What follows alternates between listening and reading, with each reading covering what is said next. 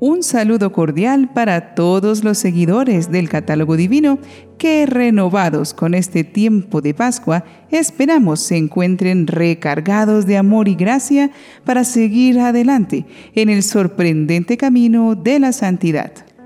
Meditar en la pasión, muerte y resurrección de nuestro Señor Jesucristo nos ayuda a descubrir el inmenso amor de Dios por nosotros y cuánto le debemos agradecer.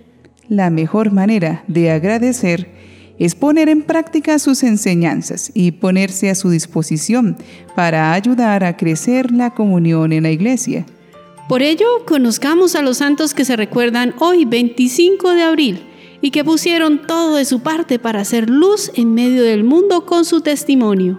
Conozcamos a San Marcos, evangelista, San Aniano, obispo, San Clarencio, obispo, San Esteban de Antioquía, obispo y mártir, San Febabdio, obispo, Santos Pasícrates y Valencio, mártires, San Pedro de San José Betancur, religioso, Santa Franca, abadesa, Santo Herminio, abad y obispo, Beato Bonifacio Alperga, obispo, Beatos Roberto Anderton y Guillermo Marsden, presbíteros y mártires, y Beato Juan Pia Marta, presbítero.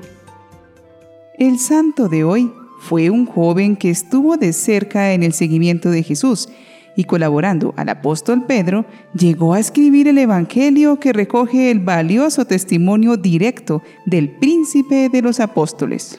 Él es el evangelista San Marcos. San Marcos nació en Palestina alrededor del año 20. Marcos era un niño cuando Jesús predicaba y probablemente fue uno de los primeros bautizados por San Pedro el día de Pentecostés.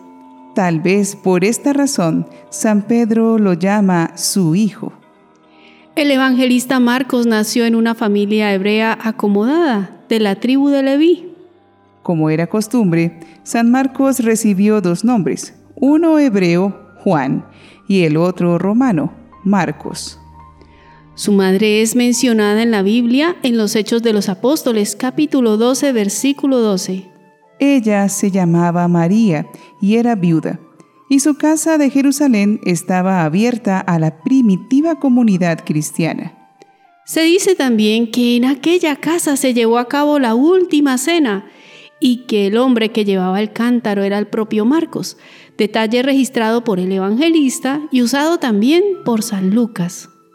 Afirma la tradición, por una parte, que Marcos nunca habría oído personalmente la predicación del Señor, pero por otra, muchos han querido descubrirlo en aquel muchacho que huyó desnudo en el huerto de Getsemaní, episodio que solo el Evangelio a él atribuido refiere en el capítulo 14, versículos del 51 al 52. Marcos era primo del apóstol Bernabé. Al comenzar la expansión del Evangelio, Pablo y Bernabé salieron de Jerusalén hacia Antioquía, llevando con ellos a Marcos. Este los acompañó en sus primeras empresas misionales a Chipre y Perges, de donde regresó por causas desconocidas. Al parecer, durante este viaje se vieron en problemas al ser atacados por atracadores. Así pues, Marcos se atemorizó y regresó a su patria. Bernabé, deseoso de llevar nuevamente a Marcos con ellos, cuando el apóstol planeaba su segundo viaje, encontró la oposición de Pablo, que partió solo. En consecuencia, Pablo, partiendo a consolidar las iglesias de Siria y Cilicia, eligió como compañero a San Silas, mientras Marcos siguió pues a Bernabé una vez más hasta Chipre. En los hechos, estos son los últimos datos sobre el evangelista.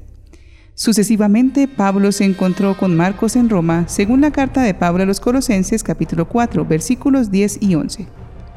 Sin embargo, Marcos reaparece junto a Pablo en Roma, pero es creencia que fue más bien discípulo de Pedro, quien confirma esta suposición al llamarlo hijo suyo en su primera carta. Tiempo después, Marcos fue secretario y hombre de confianza de San Pedro. Acudía a todos sus sermones en donde recordaba los hechos y las palabras de Jesús, que Marcos escuchaba atentamente. Y luego, lo escuchado al apóstol San Pedro fue el contenido plasmado en el Evangelio según San Marcos. Este libro es el más corto de todos los Evangelios. Cuenta con 746 frases y 16 capítulos. Sus narraciones son muy detalladas. El Evangelio que se le atribuye además sigue muy de cerca el esquema de los discursos de Pedro, que nos ha conservado el libro de los Hechos de los Apóstoles. Nada sabemos de su existencia posterior. La segunda carta a Timoteo lo señala entre los compañeros de este discípulo de Pablo. Conforme a un dato que recoge el historiador Eusebio de Cesarea, a comienzos del siglo IV, Pedro y Marcos llegaron a Roma por primera vez al principio del reino de Claudio, por lo tanto fue en el año 41 después de Cristo. Sus escritos descubren del evangelista un espíritu observador y ágil. Solo Marcos, por ejemplo, destaca el verdor de la hierba sobre la que Jesús hizo sentar a la muchedumbre hambrienta antes de multiplicar los panes y los pescados por primera vez.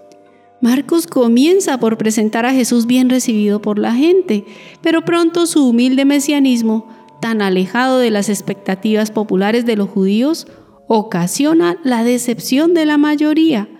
Apagado el entusiasmo, el Señor se retira de Galilea para dedicarse de lleno a la instrucción de los discípulos, quienes por boca de Pedro confiesan la divinidad de su Maestro. A partir de allí, todo el relato se orienta a Jerusalén, donde finalmente la oposición culmina en el juicio perverso y la pasión que alcanza su victoriosa respuesta cuando Cristo resucita de acuerdo con sus palabras. El secreto mesiánico que Marco resalta da así todo su fruto.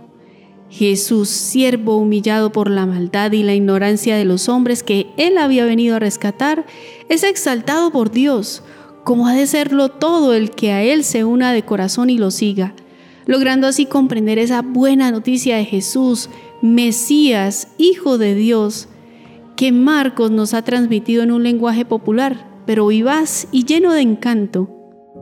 Después de la muerte de Pedro, no se sabe nada más de Marcos. Se dice que fue evangelizador en Egipto y fundador de la iglesia de Alejandría, del que habría sido el primer obispo. Otra tradición dice que Marcos, antes de regresar a Egipto, hubiera sido mandado por Pedro a la metrópoli de Aquileia para llevar la evangelización. A Marcos se le debe la elección del primer obispo de la iglesia madre de Aquileia. La Basílica Romana de San Marcos testimonia la presencia del evangelista en Roma puesto que fue erigida sobre el lugar en que estuvo la casa en que residió Marcos y que se encuentra justo enfrente al Capitolio en el centro de la ciudad. Sus últimos años son desconocidos. Probablemente murió en el año 68 de muerte natural. Según otra tradición, fue mártir en Alejandría de Egipto. Sus reliquias se conservan en Venecia, Italia. Este santo es asociado con el león, porque su evangelio empieza hablando del desierto y el león se considera el rey del desierto. Oremos a este gran propagador de la fe para que nunca olvidemos las maravillas que el Señor ha hecho por nosotros. Señor Dios nuestro, que enalteciste a tu evangelista San Marcos con el misterio de la predicación evangélica, concédenos aprovechar de tal modo sus enseñanzas que sigamos siempre fielmente las huellas de Cristo. Amén.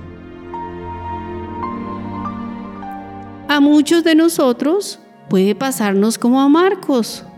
La inexperiencia e inseguridades nos impulsan a ser inconstantes ante nuestra participación en la iglesia, y ello puede desatar conflictos con otros miembros de la comunidad, como le pasó a Marcos con Pablo. Pero Marcos contó con el apoyo y la comprensión de Bernabé y especialmente de Pedro para retomar su discipulado y continuar formándose y madurando en su fe. Ojalá que recordemos que el camino de la fe es un proceso en el que poco a poco vamos consolidando las virtudes cristianas y que con la ayuda de buenos compañeros y hermanos podemos crecer espiritualmente, dejando atrás el pasado y dando un gran testimonio de esfuerzo y constancia. Tal vez al apoyar a alguien que se equivoca para que recapacite, podemos motivar para la iglesia un gran evangelizador, como Marcos, que nos dejó un valiosísimo tesoro en su escritura del Evangelio. San Marcos Evangelista, ruega por nosotros.